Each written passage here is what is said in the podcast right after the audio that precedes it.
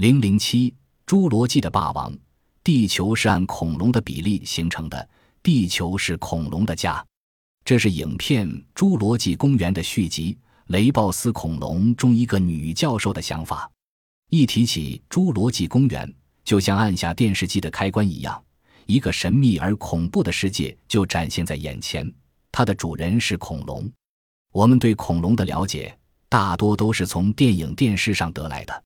人类社会有好人、坏人的区别，同样，恐龙的世界中既有凶残无比、嗜血成性的雷暴斯恐龙，也有戴副太阳镜、善良风趣的丹佛恐龙。恐龙首次亮相时，像第一次进城的乡下姑娘，浑身土气，在世人眼里画满了问号。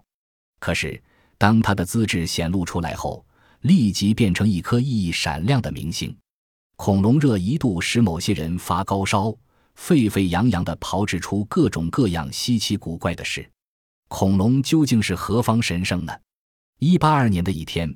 英国古生物学家和医生基德恩·曼特尔博士的夫人在苏塞克斯州的采石场找到了几颗奇怪的动物牙齿。经过研究，曼特尔不知其为何物，便向其他专家请教。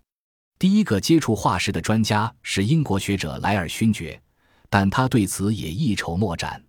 所以，他们就把标本寄给法国当时的古生物权威居维叶。居维叶认为。不过是犀牛或河马的化石罢了，年代并不太老。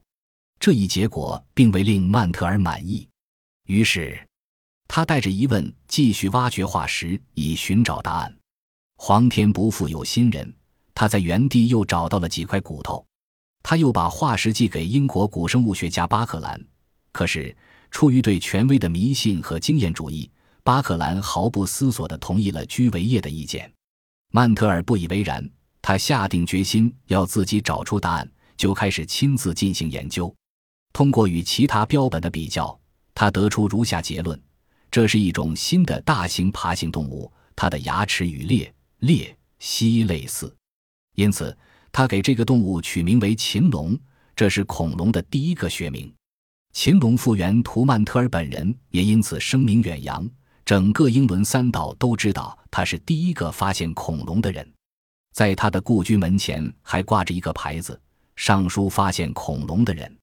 而曼特尔实际上不过是个普通的乡村医生，他的父亲只是个皮鞋匠。后来又陆续发掘到很多这类化石。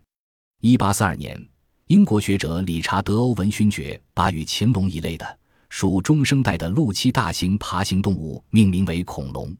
这个词希腊文的意思是“恐怖的吸血”。恐龙大概出现在两万两千万年前，它的全盛时期是在地质时代的侏罗纪和白垩纪。那个时候，恐龙家族枝繁叶茂，每一个支系都代表一支生力军。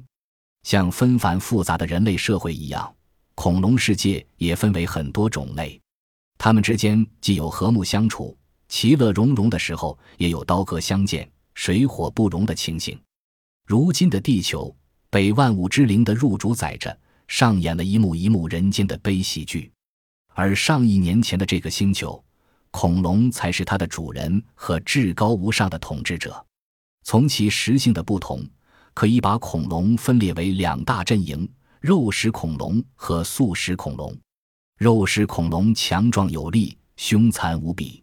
当它们饥饿时，对任何动物，包括其亲族朋友。都会反目成仇，兄弟姐妹只是对方的一顿美味佳肴而已。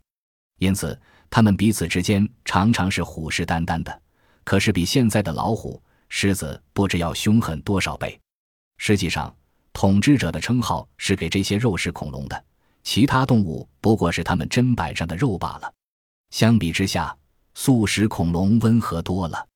它们漫步在草地上、树丛中。饿了就近吃些青草和嫩叶，生活显得平静而悠闲，没有腥风血雨，更没有无休止的搏杀和争斗。